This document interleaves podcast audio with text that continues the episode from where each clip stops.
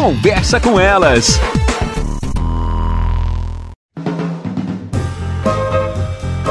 Olá, eu sou Cristiane Finger, jornalista. Ana Paula Lundegren, psicóloga. Estamos começando mais um Conversa, Conversa com, com, elas. Hoje, graças a Deus, a questão da escolha sexual está cada vez mais tranquila, sendo vista de forma mais aberta pelos pais, pelas mães, quando dialogam com os seus filhos. Mas ainda existe uma dificuldade para esse pai e para essa mãe lidar quando o seu filho ou a sua filha, numa conversa, falam, contam que são homossexuais. Então a menina gosta de menina e o menino gosta de menino. Como é que os pais podem lidar com essa informação? É, eu acho que esse é um assunto ainda bastante delicado para a maioria das famílias, né? A gente pensa, ah, não é mais tanto, hoje as pessoas já se aceitam ou são aceitas nos seus círculos quando tem uma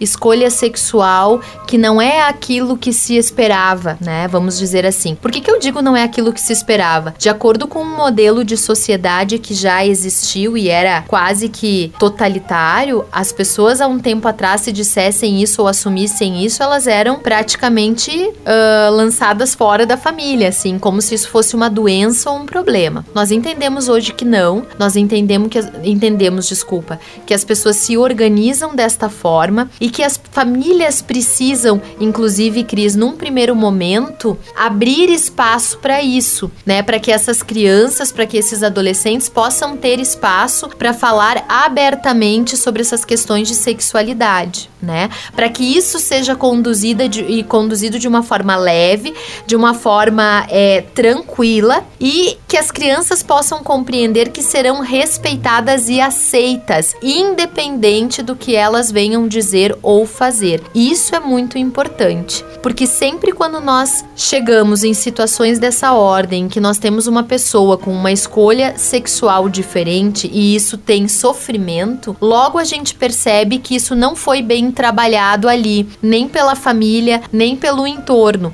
Então, às vezes, a pessoa precisa, inclusive, buscar ajuda para conseguir entender o que está se passando e essa família também precisa ter um suporte para poder lidar com essas questões. A gente viu recentemente no Big Brother o Gil, que disse que por muitos anos ele tentou esconder a escolha sexual dele e daí ele fortalecia, ele fixava toda essa ansiedade dele nos estudos. Isso então aí, aí é, um, é, uma é, um, forma. é uma forma, é um exemplo. Até mais, pessoal. Você ouviu na Jovem Pan Serra Gaúcha? Conversa com elas.